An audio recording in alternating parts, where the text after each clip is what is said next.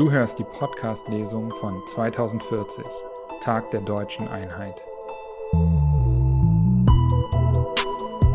Ein dystopischer Politthriller, verfasst und gelesen von Patrick Baumann.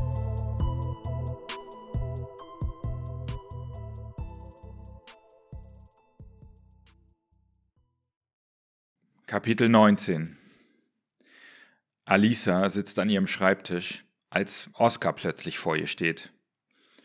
Komm mit, wir müssen uns was anschauen. Was denn? Jemand hat uns verdächtige Vorgänge in einem verlassenen Supermarkt in Rudo gemeldet. Wahrscheinlich ist es nichts, aber wir sollen uns das ansehen. Ich bin mitten. Alisa, Anweisung von VK. Deinen Papierkram kannst du später machen. Er dreht sich um und verlässt ihr Büro. Wortlos steht Alisa auf, nimmt ihre Jeansjacke vom Haken und folgt Oskar, der bereits den Flur Richtung Ausgang vorausgeht. Auf dem Parkplatz der SNS-Zentrale wählt Oskar eines der identisch aussehenden Dienstfahrzeuge, einen schwarzen 5er BMW, und weist Alisa mit einem knappen Nicken des Kopfes an, auf der Beifahrerseite einzusteigen. Wo fahren wir hin? Ehemaliger Supermarkt, Rudo. Ein Nachbar hat angerufen, er habe dort verdächtig aussehende Menschen gesehen. Lieferwagen seien gekommen und wieder abgefahren, Kisten entladen worden, am späten Abend. Angeblich hat jemand mehrere Tonnen Kunstdünger gesehen. Diese Spießer dort melden dauernd irgendwas. Meistens ist es nichts, aber wir müssen jedem Hinweis nachgehen. Okay, sagt Alisa. Für den Rest der Fahrt schweigen sie. Der Parkplatz des verlassenen Supermarkts ist von einem Bauzaun umgeben, doch jemand hat den Zaun an der Zufahrt unterbrochen, sodass einige Anwohner den Parkplatz für ihre Autos nutzen. Oskar hält direkt vor dem Eingang des ehemaligen Supermarkts. Vor der Eingangstür hängt eine verrostete Kette mit einem ebenfalls rostigen Vorhängeschloss. Hm, sieht verlassen aus, sagt Alisa. Das werden wir gleich sehen. Oskar steigt aus, holt einen Bolzenschneider aus dem Kofferraum und geht auf die Eingangstür zu. Alisa folgt ihm. Mit einer Bewegung knipst Oskar die Kette durch. Er drückt gegen die Tür, die sich mit einem schabenden Geräusch öffnet. Der Boden ist staubig, nur die Spuren der gerade geöffneten Tür zeigen sich im Staub. Keine Fußabdrücke oder ähnliches, sagt Alisa. Hier war seit Jahren keiner. Egal, wir schauen uns das an. Wollen uns doch nicht nachsagen lassen, wir würden nicht genau hinschauen. Nachher wird hier der nächste Großanschlag vorbereitet.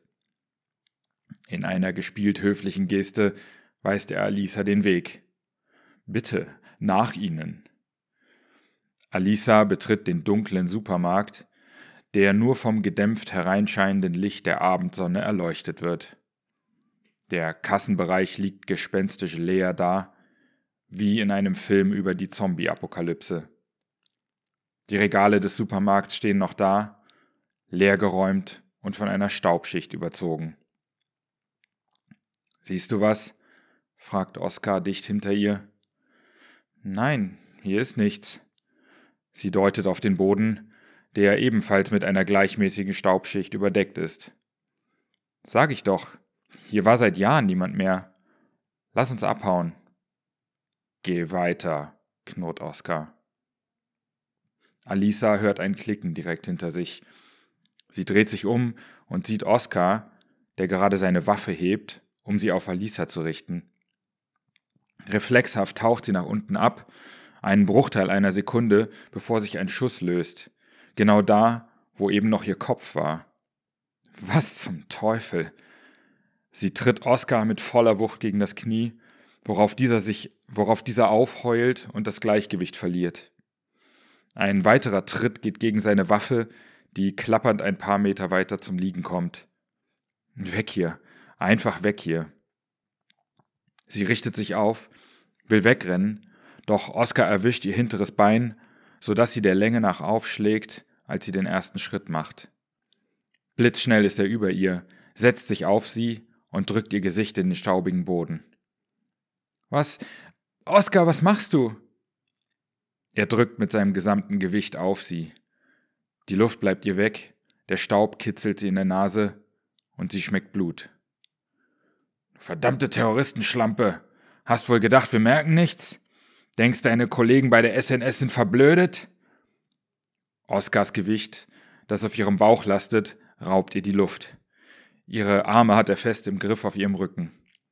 Sie spürt, wie irgendein herumliegendes Metallteil in ihre linke Brust drückt. Tja, vielleicht musst du dich nächstes Mal doch ein bisschen schlauer anstellen, wenn du deinen Terrorkumpanen hilfst. Die Zahnbürste, mit der Kanter dich angeblich bedroht hat, die kam von dir. Er schaut Alisa erwartungsvoll an, als warte er auf ein Lob. Alisa antwortet nicht. Die Häftlinge dürfen keine eigenen Dinge mitbringen, und die Marke gibt es nicht im Gefängnis. Auf der Aufzeichnung sieht man nicht viel. Hast so getan, als würdest du dir die Schuhe zubinden, um ihm die Zahnbürste zu geben, was? Hätten wir fast nicht bemerkt. Erst nachdem ich gesehen habe, dass du dich nach Jerome Lohheit erkundigt hast, haben wir dich nochmal genauer überprüft. Wieder macht er eine Pause, wartet darauf, dass Alisa sich rechtfertigt. Ich habe keine Ahnung, wovon du. Noch bevor sie den Satz richtig beendet hat, legt er noch mehr Gewicht auf ihren Körper. Alisa meint, ihre Rippen brechen zu hören. Bist ne ganz harte, ja? Aber egal. Wir müssen nichts beweisen. Wir sind hier ja nicht vor Gericht. Du wirst heute einfach verschwinden. SNS-Agentin wird auf brachliegendem Gelände gefunden, ermordet und verbrannt. Nur noch am Gebiss zu identifizieren. Ihre Kollegen sind untröstlich, eine echte Patriotin und gute Kollegin. Auch wenn sie vorher schon durch Disziplinlosigkeiten aufgefallen ist. Alisa wird schlecht. Ihr Herz rast. Die ganze Zeit dachte sie, dass sie Zöllner ganz gut im Griff hätte, ihn um den Finger gewickelt hat. Aber sie hat ihn unterschätzt mit seiner Prollattitüde. Bleib ruhig, Alisa. Keine Panik. Aber lass dir was einfallen. Schnell. Oskar, nicht, äh, bitte, ich. Das mit der Zahnbürste, du irrst dich. Kante hat sie auf einmal in der Hand gehabt. Ich habe damit nichts zu tun. Sie dreht den Kopf so weit, dass sie sein Gesicht sehen kann, schaut ihn mit großen Augen an. Bitte, du musst mir glauben. Halt die Fresse! Ansatzlos schlägt Zöllner ihr mit der flachen Hand ins Gesicht. Du redest dich hier nicht einfach raus. Erst lässt du den Fall Kanter nicht in Ruhe, dann befreist du ihn aus dem Knast und dann suchst du nach Jerome Lohheit. Das sind zu viele Zufälle. Alisa fallen keine Argumente ein, doch sie meint in Zöllners Augen leise Zweifel zu sehen. Sein Gesicht auf ihrem Brustkorb lässt ein wenig nach, so dass sie etwas besser Luft bekommt. Nein, äh, lass es mich erklären. Jerome Lohheit, ich. Ich hatte einen Schulfreund, der so hieß. Ja, ich weiß, wir dürfen die Datenbanken nicht für private Zwecke nutzen, aber ich wollte einfach wissen, was aus ihm geworden ist. Was für ein Unsinn. Das würde selbst eine intellektuelle Amöbe wie Oskar nicht fressen. Egal, sie lebt noch, also weiter. Ich, ich dachte, wir würden uns verstehen, würden ein gutes Team werden. Sie zwingt sich, schüchtern die Augen niederzuschlagen. Zöllner zögert. Sie merkt, wie sein Gewicht auf ihrem Körper ein wenig leichter wird. Halt's Maul, das sagst du nur, um mich auszutricksen. Lass mich wenigstens erklären. Ich. Alisa, das ist Unsinn. VK ist sich sicher. Ich kann dich nicht gehen lassen. Die Anweisung war klar. Er kämpft sichtlich mit sich. Seine Gesichtszüge verhärten sich wieder. Halt einfach die Schnauze und lass es hinter uns bringen, ja? Sein Gewicht wird wieder schwerer und er schließt die Hände um Alisas Hals. Nochmal passiert mir das nicht. Was meinst du mit nochmal? Dann versteht Alisa. Du meinst Olivia Kosmin? Du hast sie angegriffen? Oh mein Gott. Deshalb warst du auch so plötzlich in ihrer Wohnung, als ich Kanter dort gefunden habe. Du hast ihn niedergeschlagen. Alisa wird jetzt wirklich panisch. Oskar verstärkt den Druck auf ihren Hals. Warte, ich habe Dinge herausgefunden. VK denkt, ich wäre gegen euch, aber ich bin auf eurer Seite. Ich habe Kant Vertrauen, kann ihn stoppen. Ich bin eine von euch. Nimm mich mit zu VK und ich erkläre ihr alles. Bitte. Zöllner hält erneut inne und lockert den Druck auf Alisas Körper. Jetzt. Eine Chance, sonst bist du tot, sagt sie sich. Mit der Kraft der Todesangst bockt sie sich hoch, dreht sich unter Zöllner auf den Rücken, drückt sich erneut hoch und dreht sich aus seiner Umklammerung heraus. Bevor er sich klar machen kann, was passiert, rammt sie ihm ihr Knie mit voller Kraft in die Eier. Mit einem Uff sackt Zöllner nach hinten. Alisa springt auf, stolpert, fällt hin, rappelt sich wieder auf und rennt los in Richtung Ausgang. Dem Licht entgegen. Du Schlampe! hört sie ihn rufen. Sie dreht sich um, sieht, wie er aufsteht. Schnell, Alisa, schnell. Dreh dich nicht um. Renn einfach. Renn um dein Leben. Sie hetzt aus dem Supermarkt, wendet sich nach rechts. Vielleicht 20 Meter vor ihr wird der Parkplatz umgrenzt von einer alten Mauer aus Backsteinen. Gut zwei Meter hoch. Alisa rennt, springt an der Mauer hoch und zieht sich hinüber. Dahinter ein schmaler Weg, begrenzt von der Mauer auf der einen und einer langgezogenen Hecke auf der anderen Seite. Sie lässt sich fallen und rennt nach links, wo sie den Feierabendverkehr der Berliner Randbezirke hören kann. Noch einmal dreht sie sich um, doch Zöllner ist noch nicht zu sehen. Sie rennt weiter, hört ihn schon nach ein paar Schritten die Mauer herunterspringen und schreien Bleib stehen, du scheiß Fotze. Ich mach dich fertig. Sie rennt weiter, hört Schüsse. Neben ihr spritzen Steine und Staub auf. Der Wichser schießt auf sie, mitten in der Stadt. Alisa läuft zickzack. Der Weg biegt nach rechts ab. Alisa folgt ihm, ist für ein paar Sekunden aus der Schusslinie. Vielleicht 50 Meter weiter vorne kann sie erkennen, dass der Weg auf eine Straße führt, auf der sich die Autos dicht an dicht drängen. Wenn sie es bis dahin schafft, ist sie vorerst sicher. Sie läuft weiter im Zickzack auf dem schmalen Weg. Wieder hört sie Schüsse. Einer schlägt in die Mauer links von ihr ein. Sie bekommt einen Splitter ins Gesicht, spürt einen kurzen, stechenden Schmerz. Noch zehn Meter. Fünf. Sie erreicht die Straße. Zöllner ruft wieder. Alisa, bleib stehen! Ich. Okay, lass uns noch mal reden. Für wie bescheuert hält er sie eigentlich?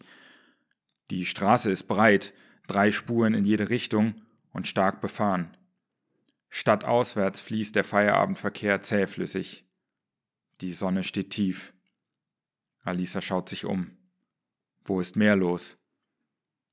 Rechts die Straße runter kann sie Leuchtreklamen und Schilder von Läden sehen. Ein paar Passanten in der Ferne. Sie drosselt ihr Tempo, geht nur noch zügig, dreht sich kurz um. Auch Zöllner geht jetzt, vielleicht 20 Meter hinter ihr, seine Waffe unauffällig an der rechten Seite haltend. Alisa! ruft er wieder. Nicht mehr so laut. Die Menschen in ihren Autos vermuten vielleicht einen Beziehungsstreit, wenn sie überhaupt etwas bemerken. Für einen Moment ist sie erstmal mehr sicher. Hier kann er nicht einfach herumballern. Aber viel Zeit wird sie nicht haben. Es ist nur eine Frage von Sekunden, bis er VK Bescheid gibt und sie zur Fahndung ausgeschrieben wird. Dann hat sie sämtliche Kollegen Berlins am Hals. Sie muss Oskar so schnell wie möglich abhängen und untertauchen. Kanter ist ihre einzige Hoffnung. Zumal er erfahren muss, dass sie der SNS tatsächlich nicht trauen können. Was für ihn vermutlich keine Überraschung ist. Alisa läuft weiter die Straße entlang. Wo soll sie hin? Sie beschleunigt ihre Schritte. Noch vielleicht 200 Meter bis zur Ecke, wo sie Lichter und Menschen gesehen hat. Dann sieht sie etwas, das ihr Hoffnung gibt. Das blaue Schild eines U-Bahnhofs. Rudo kann sie auf dem Schild erkennen. Das ist ihre Chance. Bitte, schickt sie ein Stoßgebet zu einem Gott, an den sie nicht glaubt, lass eine U-Bahn kommen und mich Oskar abschütteln. Sie dreht sich ein weiteres Mal nach ihm um. Er hat aufgehört zu rufen und spricht jetzt in sein Smartmind. Sie erreicht die Treppe des U-Bahnhofs und hastet die Stufen hinunter. Die digitale Anzeige sagt ihr, dass in zwei Minuten ein Zug Richtung Innenstadt fährt. Sie geht den Bahnsteig entlang. In der Mitte des Bahnsteigs steht eine Bank, darauf eine Gruppe arabisch aussehender Jungs, vielleicht 16, 17 Jahre alt, die rumlümmeln, laut Musik hören und sich darin überbieten, dumme Angebereien von sich zu geben. Sie stellt sich in die Nähe der Gruppe und schaut zurück. Oskar ist zehn Meter entfernt stehen geblieben, spricht weiter in sein Smart Mind und schaut Alisa mit stechendem Blick an. Sie blickt auf die digitale Anzeige. Noch eine Minute. Alisa spürt den leichten Windhauch, der eine kommende U-Bahn ankündigt. Sie wartet noch einen Augenblick, bis der Windhauch immer stärker wird und sie das erste Summen der U-Bahn hören kann. Als sie den Schimmer der Scheinwerfer des Zuges sieht, zeigt sie mit dem Finger auf Zöllner und ruft Lass mich in Ruhe. Sie schaut panisch in alle Richtungen. Hilfe. Und wieder zu Zöllner Geh weg, lass mich in Ruhe. Sie schaut weiter hilfesuchend um sich, heftet ihren Blick auf die Gruppe Jugendlicher, die mittlerweile auf sie aufmerksam geworden sind. Was los, Schwester, brauchst du Hilfe? sagt einer der Jungs. Was will die Kartoffel? Alisa tut verängstigt, wobei sie kaum so tun muss. Der, der Typ verfolgt mich, hat vor meiner Haustür gewartet, hat dreckige Sachen zu mir gesagt. Ich kenne den gar nicht. Das Getöse der U-Bahn wird immer lauter. Wieder schaut Alisa verängstigt zu Zöllner, der irritiert zwischen ihr und den Jungs hin und her schaut. Die U-Bahn fährt in den Bahnhof ein, kommt zum Stehen, die Türen öffnen sich. Alisa macht ein paar Schritte auf die Bahn zu. Könnt ihr mir helfen?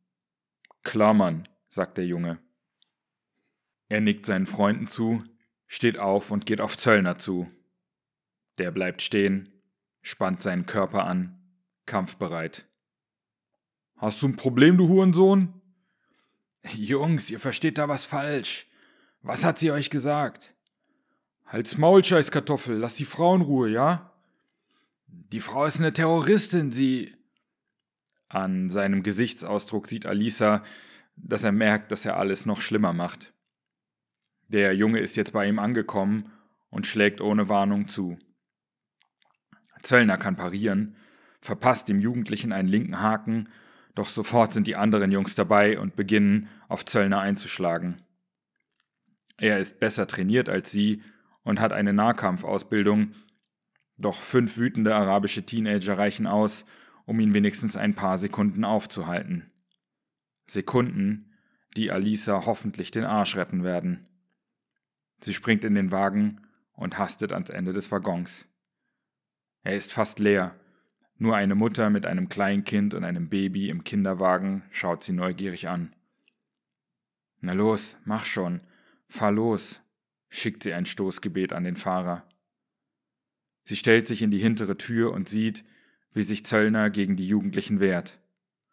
Sie sind zwar mehr, aber seiner Ausbildung und Kampferfahrung auf Dauer nicht gewachsen. Er schüttelt den letzten Jungen ab, als Alisa die Ansage Zurückbleiben bitte und danach das ersehnte Tuten hört, das das Schließen der Türen ankündigt. Sie sieht Oskar rennen. Die Türen schließen sich. Oskar erreicht die hinterste Tür des Waggons nur den Bruchteil einer Sekunde, nachdem diese sich mit einem Schmatzen geschlossen hat. Mit den Fingern versucht er noch, sie aufzuzwingen, doch vergeblich. Zurückbleiben, Heike gesagt, ruft die Stimme des Fahrers über die Lautsprecher. Dann fährt der Zug langsam an.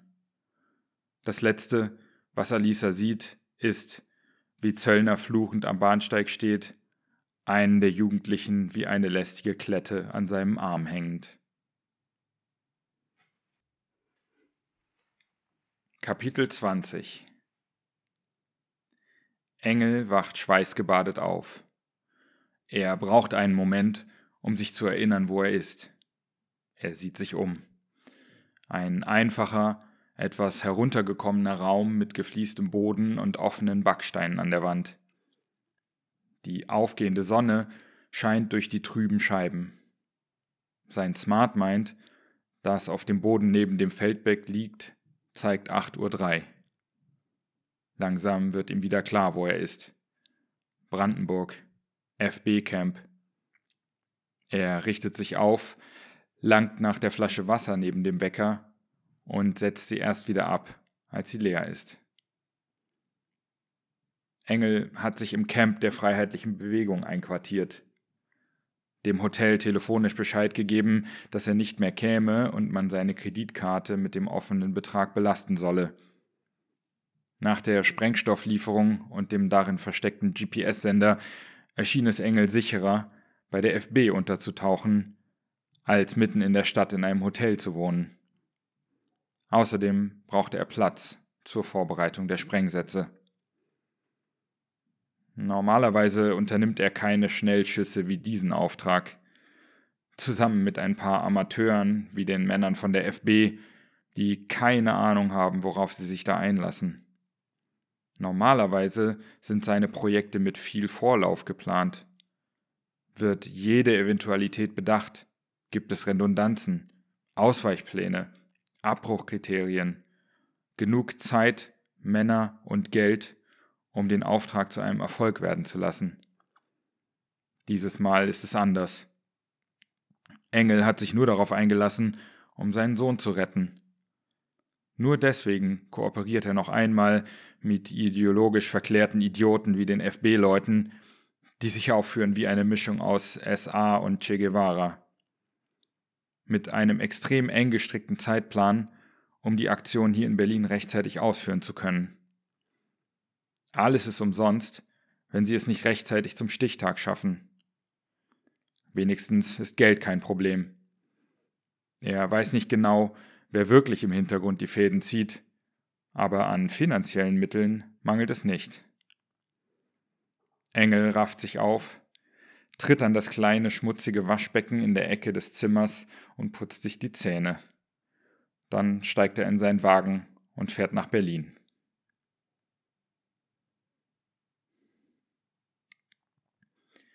Der hellgraue Quader ist rund fünf Meter breit, fünf Meter tief und sicher zehn Meter hoch. Seine Außenwände bestehen aus gewellten Stahlteilen, aus denen auch Lagerhallen gebaut sind. Und äh, diesen Eindruck vermittelt der Quader auch, der sich an die äußerste Baumreihe des Tiergartens drängt, in der Ebertstraße, gegenüber der US-amerikanischen Botschaft und dem Holocaust-Denkmal. Ein Lagergebäude, ein technisches Gebäude der Stadt, über dessen Zweck sich niemand Gedanken macht, sofern man den Turm überhaupt bemerkt. Engel parkt den weißen Lieferwagen vor dem Turm auf dem Bürgersteig und steigt aus. Er trägt einen grauen Overall, auf dessen Rücken groß der Schriftzug Land Berlin aufgedruckt ist, direkt unter dem bekannten Wappen mit dem Berliner Bären. Er trägt eine ebenfalls graue Schirmmütze, die er tief ins Gesicht gezogen hat. Engel beugt sich in den Wagen, wuchtet eine schwarze Sporttasche vom Beifahrersitz und wirft sie sich über die Schulter. Er hebt den Blick in Richtung Turmspitze und wartet. Nach einer Minute sieht er die Drohne, die sich deutlich vom Weißblau des Himmels abhebt. Sie nähert sich schnell der Spitze des Turms, bremst ab und verschwindet aus Engels Blickfeld. Engel tritt an die Rückseite des Turms. An der Wand ist ein schwarzer, etwa 10 mal 10 cm breiter Kasten befestigt. Er drückt seine Handfläche darauf. Der Kasten leuchtet grün auf und mit einem Klicken öffnet sich eine Tür in der Wand, die geschlossen kaum zu erkennen war. Engel betritt den Turm und schließt die Tür hinter sich. Im Inneren springen LED-Lampen an, bis alles hell erleuchtet ist. Über etwa die Hälfte der Fläche erstreckt sich eine Art Regal bis an die Decke des Turms. Im Abstand von vielleicht einem Meter sind Regalflächen eingezogen worden, die vertikal in jeweils vier Abteile eingeteilt sind. Vielleicht die Hälfte der Abteile ist besetzt. Darin sitzen inaktive Secu-Drones, die gerade aufladen. Die Drohne, die Engel eben noch im Anflug auf den Turm beobachtet hat, senkt sich gerade den Turm herab, findet ihr Abteil und landet sanft darin. Sie dockt an einen Port an, der in der Wand in ihrem Abteil eingelassen ist, und begibt sich mit einem fast menschlich klingenden Seufzen in den Lademodus. Engel stellt die Tasche ab und öffnet sie. Er entnimmt ihr einen etwa 5 mal 5 cm großen, flachen Kasten und drückt ihn an die Außenseite einer Drohne, die in einem Abteil direkt neben Engel schlummert. Der Kasten glüht zur Bestätigung grün auf. Engel greift ein zweites Mal in die Tasche und holt ein Päckchen Plastiksprengstoff hervor, das er ebenfalls an der Drohne anbringt. Zuletzt drückt er einen kleinen Zünder auf den Sprengstoff. Aus der Luft wird man die Fremdkörper an der Drohne kaum erkennen können. Die anderen Drohnen auf dieser Ebene präparierte er auf die gleiche Weise und betritt dann den Wartungsfahrstuhl, nicht viel mehr als ein Korb an einem Drahtseil, der in einer Ecke des Turms angebracht ist. Nach und nach fährt er die Etagen des Turms ab und versieht alle Drohnen, die dort schlummern, mit einem solchen schwarzen Kästchen und dem Sprengstoff.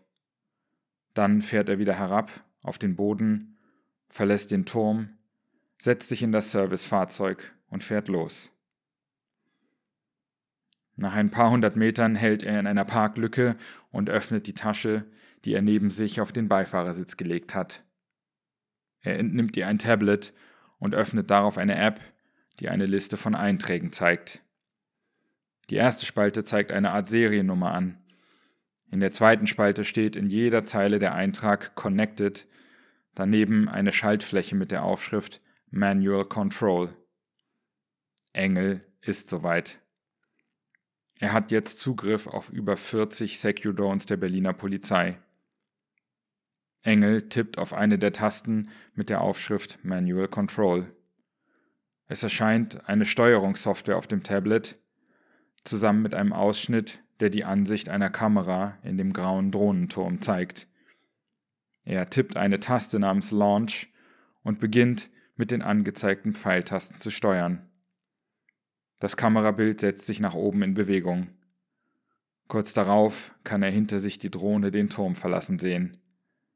Er lässt sie eine kurze Runde um den Turm drehen und schickt sie dann wieder zurück in ihr Nest. Nichts ist, wie es scheint. Kanter sitzt noch immer im Safehouse fest, wird bald wahnsinnig, weil er nichts tun kann, rennt stundenlang hin und her, liegt auf der Couch, wacht und schläft ohne Rhythmus, verliert das Gefühl für die Stunden und Tage, die vergehen. Wenn er doch nur mit Olivia sprechen könnte. Sie weiß vielleicht noch mehr darüber, warum Engel plötzlich in Berlin aufgetaucht ist. Mehr als in ihrem Dossier steht. Oder sie hat weitere Unterlagen, die sie noch nicht gefunden haben. Nach seinem Besuch im Krankenhaus, dem erneuten Angriff auf Olivia und der Begegnung mit dem Unbekannten in ihrer Wohnung hatte er es nicht mehr gewagt, zu ihr zu fahren. Stattdessen hat Charlie ihn auf dem Laufenden gehalten. Bitte, Olivia, wach auf. Werde gesund. Erzähl mir, was du herausgefunden hast. Und sag mir, dass ich nicht nur eine Quelle für dich war. Eine Quelle, um an Stefan Engel heranzukommen, Kanters ehemaligen besten Freund, der für ihn wie ein großer Bruder war. Was hat Stefan all die Jahre getan?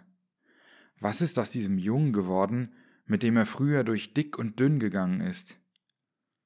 Kanter hat sich online ein bisschen umgehört, hat alte Freunde angehauen, doch keiner weiß mehr als das, was Kanter eh schon weiß. Ein böser Bube in der Jugend, Kleinkrimineller, Drogendealer, dann Laufbursche für die Alphasis. Über diese Zeit weiß Kanter mehr als jeder andere, denn damals waren sie beide unzertrennlich. Immer füreinander da Ob es erst Stefan war, der Kanter vor seinen Peinigern in der achten Klasse beschützte, oder später Kanter, der Stefan raushaute, als der Ärger mit einer Gruppe Afrikanern im Görlitzer Park hatte. Nach einigen guten Jahren bei den Alphasis, Kohle, Mädchen, Autos, hatte sich Engel plötzlich verändert, hatte den radikalen Islam für sich entdeckt, war regelmäßig in die Moschee gegangen und schließlich, nach nur neun Monaten Metamorphose zum gläubigen Dschihadisten, in den Irak zum IS. Danach verlor sich seine Spur. Sie hatten damals noch ein, zweimal miteinander gesprochen, mit einer wackeligen Skype-Verbindung, die Stephans Behauptung widersprach, wie gut das Kalifat funktionierte, dass alles halb so schlimm sei, dass es Ordnung und Regeln gäbe und dass der IS die Welt zu einem besseren Ort machen würde. Sogar eine reine und fromme Braut habe er gefunden, und stell dir vor, Paul, Sie ist genau wie er selbst in Berlin aufgewachsen. Aber sie köpfen Menschen, das ist doch irre, hatte Kanter gesagt. Klar, ohne Gewalt ginge es beim IS nicht, aber das sei doch bei allen Revolutionen der Weltgeschichte so gewesen. Manchmal helfe nur das Schwert. Nachdem der Islamische Staat 2018 von den Alliierten zurückgedrängt und in die Bedeutungslosigkeit gebombt worden war, hatte Kanter nichts mehr von Stefan gehört. Seine Social-Media-Accounts hatten schlagartig keine neuen Inhalte mehr aufgewiesen, E-Mails und Textnachrichten hatte er nicht mehr beantwortet. Kanter war sich sicher, dass Stefan tot war. Gefallen wie hunderte junger Männer an, aus den Ghettos der europäischen Großstädte, die dem Elend und der Tristesse entkommen wollten, in einem Krieg, der nicht ihrer war, für einen Gott, den sie nicht kannten. Rund zwei Jahre nach Engels Abreise hat eine junge Frau Kanter aufgesucht, die Braut, von der Engel gesprochen hatte. Jeannette aus dem Märkischen Viertel war mit 17 auf dem Schulhof mit dem Islam in Kontakt gekommen und innerhalb von sieben Monaten von der braven Einserschülerin zur dschihadistischen Musterbraut konvertiert. Sie war zurück nach Deutschland geflohen, hatte Engel in den Wirren der Flucht vor den Alliierten verloren und suchte ihn nun er habe einen Sohn. Kanter sah die Frau nie wieder, und auch von Engel hat er nie wieder gehört. Bis er vor einigen Tagen dieses Foto sah, das Olivia auf der Speicherfolie gesichert hatte. Eindeutig Stefan Engel, wenn auch älter. Kanter fühlt irrationale Freude darüber, dass sein Jugendfreund lebt. Er schafft es noch nicht, dessen früheres Ich mit dem übereinstimmen zu lassen, was er offenbar heute ist. Ein Monster, das hunderte Menschen auf dem Gewissen hat und jetzt wer weiß was vorhat. Die Unterlagen, die sie auf Olivias Speicher gefunden haben, sind vage und haben Kanter trotzdem zutiefst erschüttert. Offenbar hat Engel sich zu einem Top-Terroristen entwickelt. Nach der Zeit beim IS ist er einige Jahre abgetaucht. Dann wurde er mit immer größer und professioneller werdenden Anschlägen in Verbindung gebracht. Anschläge in Kabul in den frühen 20er Jahren, danach Mumbai, Bangkok, die Raffinerie in Texas 2026 und der Anschlag drei Jahre später auf die Apple-Zentrale in Cupertino, die den halben Vorstand und 32 weitere Mitarbeiter in den Tod riss. Ein Söldner, der überall dort mordet und zerstört, wo man ihn am besten dafür bezahlt. Das wirft die entscheidende Frage auf, die das Dossier nicht beantwortet. Was plant Engel in Berlin? Und wozu braucht er ein paar Dutzend Kilo Plastiksprengstoff? Eine Nachricht von Charlie reißt ihn aus seinen Gedanken. Olivia ist wach, ruf sie an. Danach folgt eine ihm unbekannte Nummer.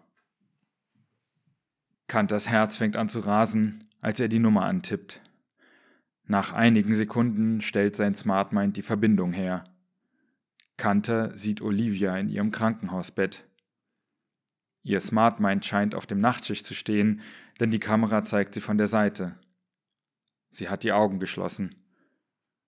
Kanter denkt zunächst, es sei ein übler Scherz, doch dann schlägt sie die Augen auf und dreht den Kopf ein Stück in Richtung Kamera. Ihr Blick hält sich auf und ihre Mundwinkel heben sich zu einem leichten Lächeln. Paul. Ihre Stimme ist erstaunlich kräftig dafür, dass sie gerade erst aus dem künstlichen Koma erwacht ist. Paul, du bist da. Ja. Komm näher an die Kamera. Er hält sich das Smart Mind näher ans Gesicht. Du siehst fertig aus. Ich fühle mich auch so, aber das ist egal. Du bist wach.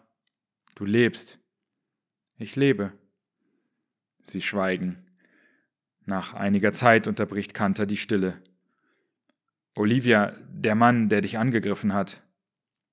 Wer war das? Das wissen wir noch nicht.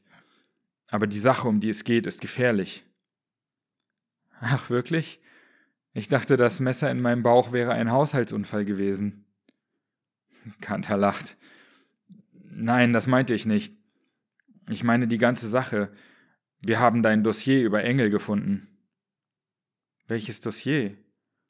Das auf dem Klebeband. In deinem Tresor. Ach ja, das Dossier. Sie schließt die Augen. Das Sprechen fällt ihr sichtbar schwer. Sie öffnet die Augen wieder. Und ich dachte, ich hätte es gut versteckt. Das hast du auch. Aber wir waren eben auch gut. Wer sind wir? Alisa Ehlers, eine Agentin von der SNS, und ich. War sie noch nicht bei dir? Nein, war sie nicht. Was will die SNS von mir? Und warum arbeitest du mit ihr zusammen? Das ist eine lange Geschichte, aber Alisa ist in Ordnung. Zur Bestätigung nickt er ihr zu wie ein gut trainierter Verkäufer. Der Typ, der dich angegriffen hat, war noch einmal in deiner Wohnung und hat mich dort überrascht. Sie hat mich gefunden. Er macht eine Pause und schaut sie lange an. Hast du noch etwas über ihn herausgefunden, was nicht in deinem Dossier steht? Warum ist Engel in Berlin? Was plant er? Ich weiß es nicht, aber ich fürchte, dass es etwas Großes ist, wenn man sich anschaut, was er sonst macht. Was habt ihr herausgefunden? Noch nichts Konkretes. Aber wir sind uns ziemlich sicher, dass da mehrere Parteien drin hängen. Sunrise, die PAD, die SNS. Die SNS? Und dann arbeitest du mit einer ihrer Agentinnen? Sie ist neu dort. Sie hat auch keine Ahnung, was da abgeht. Und sie ist auf unserer Seite. Olivia verzieht das Gesicht. Sie ist nicht einverstanden. Doch sie entgegnet nichts. Kanter fragt, als ich dich gefunden habe in deiner Wohnung. Du hast mich gefunden? Ja, weißt du das nicht mehr? Nein, daran kann ich mich nicht erinnern. Die Polizei hat mir heute erst erzählt, was passiert ist. Dann erinnerst du dich auch nicht daran, was du mir gesagt hast. Nein. Scheiße. Was habe ich gesagt? Du hast gesagt, nichts ist, wie es scheint. Das hat mich dazu geführt, mich bei Fake Media umzusehen. Und dann noch etwas von einer Stimme. Einer Stimme? Welcher Stimme? Das weiß ich nicht. Sag du es mir. Sie schaut mit leerem Blick an die Decke. Dann seufzt sie. Nichts. Ich kann mich an nichts erinnern. Sie schweigen beide. Dann sagt er, ich kenne ihn, von früher. Er schaut ihr ins Gesicht. Sie sieht nicht überrascht aus. Wir sind zusammen in die Schule gegangen. Ich weiß. Ich weiß, dass du es weißt. Du. Du hast mir nachspioniert. Ich war eine Quelle. Nein. Ja, ich meine, ich wollte dem Mann auf die Schliche kommen, wollte sehen, wo er herkommt, was er früher gemacht hat, ob er noch seine alten Netzwerke pflegt. Und da bin ich natürlich auf dich gestoßen. Ihr seid früher oft genug zusammen verhaftet worden. Und hast dich an mich rangemacht, um mehr über Engel zu erfahren? Nein, so war das nicht. Ich, ich mochte dich wirklich. Mag dich wirklich. Kanter sagt nichts. Ich habe schnell gemerkt, dass du nichts mehr mit ihm zu tun hast, dass du nur deinen Laden schmeißt und sonst deine Ruhe willst. War ja schwer genug, an dich heranzukommen. Kanters Gedanken toben. Sie hat ihn ausgespäht. Er war Teil einer Recherche einer Enthüllungsjournalistin, die bei ihm eine Spur gewittert hat. Aha, sagt er tonlos. Dann ist ja gut. Paul. Sie schaut ihn ernst an. Du musst mir glauben, ich. ich wollte mit dir zusammen sein. Erst warst du nur ein Kontakt, ja, aber dann. Ich hätte ja nicht wiederkommen müssen. Du warst ja komplett ahnungslos. Allerdings. Aber ich bin wiedergekommen. Es ging mir um dich. Bitte glaub mir das. Na gut. Kanter will ihr glauben. Er richtet sich auf und sagt, was machen wir jetzt? Such weiter mit Charlie nach Spuren in Engels Vergangenheit. Ich bin mir sicher, sein Auftrag in Berlin ist nicht nur ein weiterer normaler Auftrag. Seine Vergangenheit ist der einzige Anhaltspunkt, den wir haben. Sprich mit Charlie und schau, ob sie mehr herausfinden konnte. Gut, lass uns später wieder sprechen. Werde gesund. Klar. Sie schaut ihn an. Komm her. Er zögert, dann beugt er seinen Kopf noch näher an sein Smart Mind. Olivia gibt ihm einen imaginären Kuss.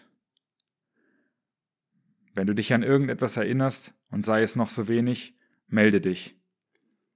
Das mache ich. Pass auf dich auf. Sie schließt die Augen. Kanter will schon auflegen, da öffnet sie die Augen noch einmal und sieht ihn ruhig an. Paul, alles wird gut. Ja, sicher, das wird es. Im Hintergrund hört Kanter ein Klopfgeräusch aus Olivias Zimmer. Olivia wendet den Blick in Richtung der Tür. Jemand scheint ihr Zimmer zu betreten. Olivia sagt, Schon wieder? Eben war schon ein Kollege da, der mir Schmerzmittel gegeben hat. Moment. Was machen Sie da? Paul, hilf mir!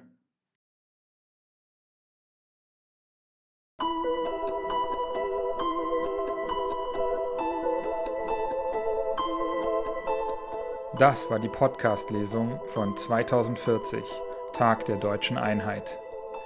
Bitte bewerte den Podcast auf iTunes oder dort, wo du ihn hörst. 2040, Tag der deutschen Einheit, erhältst du als E-Book auf Amazon und als Taschenbuch im Buchhandel. Mehr über mich und meine Arbeit erfährst du auf meiner Website unter patrick-baumann.de.